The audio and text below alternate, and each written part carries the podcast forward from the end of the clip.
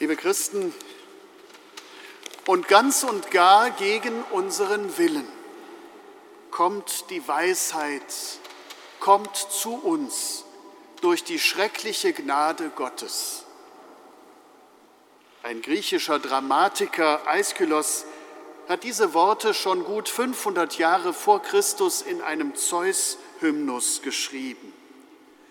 Aber ich finde, diese Worte schreckliche Gnade Gottes könnten auch eine gute Überschrift über dieses heutige Evangelium sein, mit all seinen Kontrasten, die uns da zugemutet werden.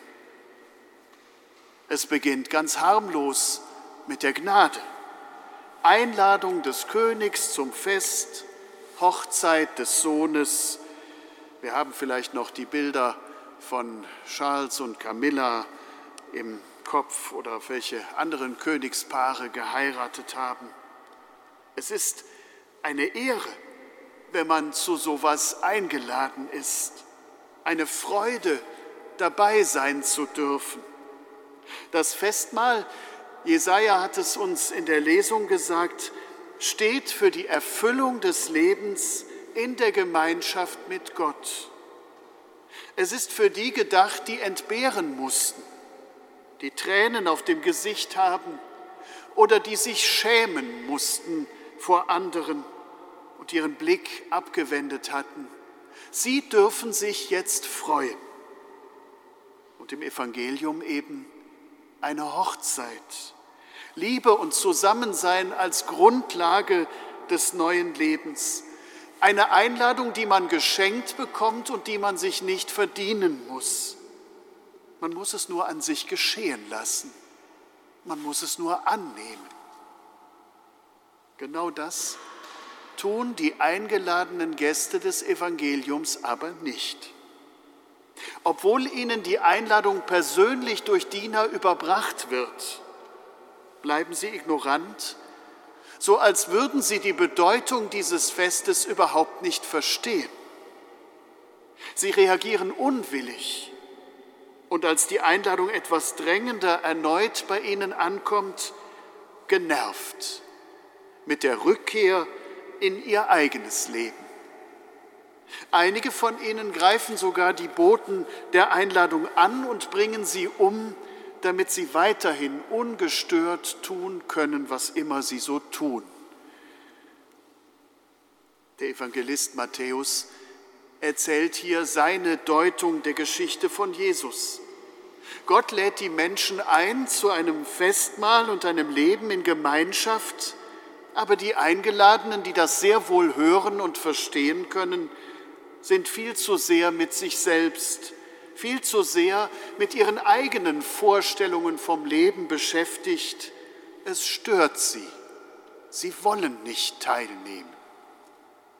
Ihnen reicht es zu wissen, dass ihnen die Ehre der Einladung zuteil geworden ist.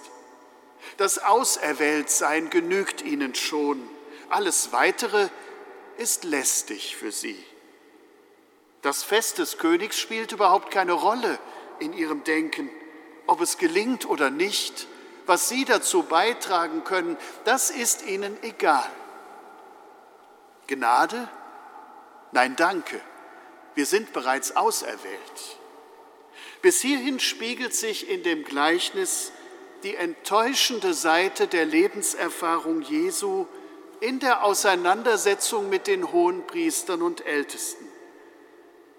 Dann aber ändert sich der Ton dieser Geschichte sehr drastisch. Der König wird zornig.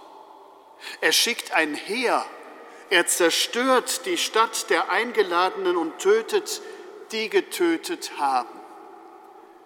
Das kriegt in diesen Tagen, wo wir auf die Geschehnisse in Israel schauen, natürlich nochmal eine ganz besondere Komponente die quasi jetzt durch unsere Zeitereignisse hinzugefügt wird.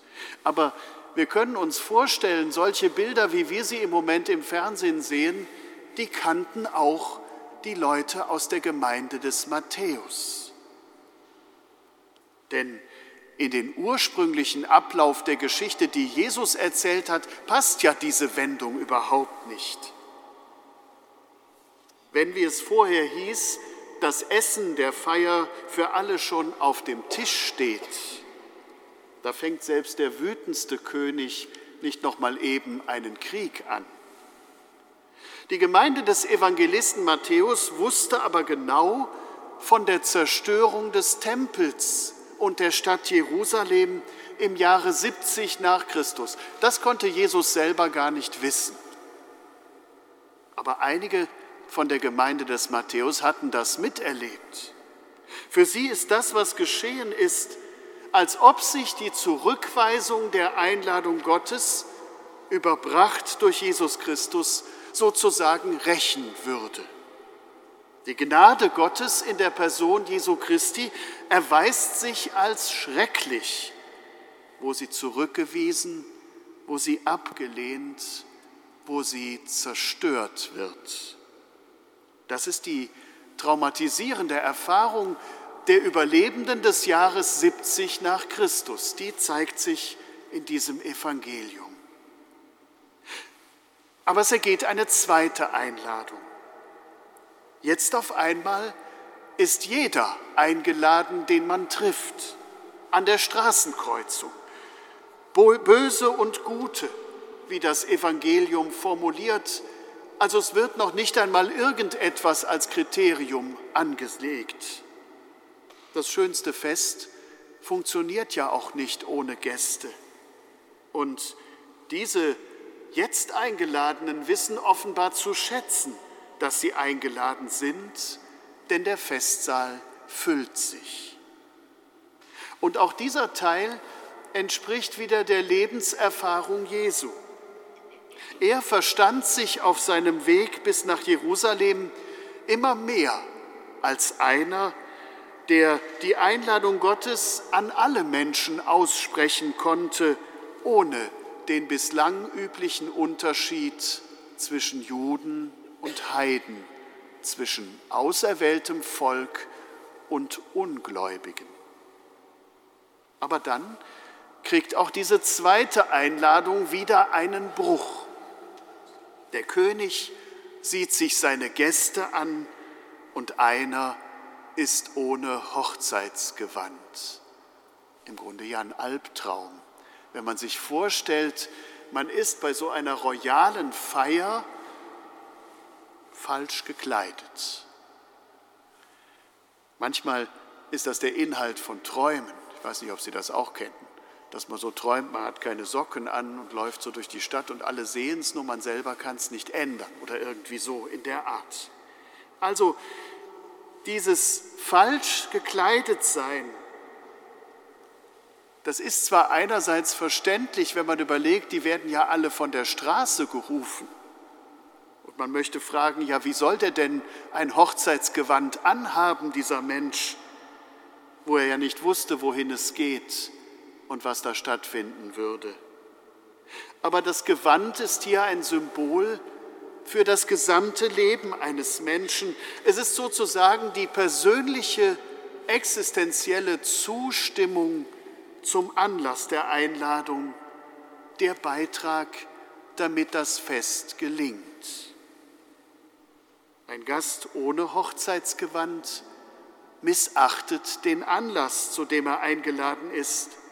Er ist da und will doch nicht Teil des Festes werden er würdigt nicht, was ihm längst geschenkt ist. Und genau hier erweist sich die Gnade Gottes erneut als schrecklich, wo man sie nutzen möchte, ohne sich davon verändern zu lassen, wo man keine zum Fest passende Erscheinung werden möchte. Die Eingeladenen entscheiden durch ihren Umgang mit der Einladung selber, ob sie es wert sind oder nicht. Viele sind berufen, wenige aber auserwählt, heißt es ganz zum Schluss. Die Einladung zur Hochzeit ist keine Belohnung. Sie ist und bleibt unverdienbare Gnade. Sie wird aber zur schrecklichen Gnade, wenn sie keine angemessene Antwort bekommt, die Bereitschaft, sich ansprechen zu lassen, sich auf den Weg zum Fest zu machen, das Fest zu würdigen durch ein passendes Leben, sich anrühren lassen, wie es Paulus in der zweiten Lesung gesagt hat, von der Not. Für Matthäus ist das sein Bild der Kirche. Nicht eine Gemeinschaft der auserwählten Guten vor dem Hintergrund einer irgendwie bösen Welt. So hatten sich ja die ersten Eingeladenen verstanden, auserwählt. Das genügte völlig. Sie nahmen aber nicht teil am Fest Gottes. Nach Matthäus muss die Kirche Gute und Böse umfassen dürfen, Entschiedene und weniger Entschiedene. Alle sind eingeladen ohne Unterschied. Der König selbst ist es, der über die Eingeladenen entscheiden wird. Und dabei ist das Gewand, dabei ist die Haltung, die man einnimmt, wichtig, weil er sie uns hinhält, damit wir sie anziehen.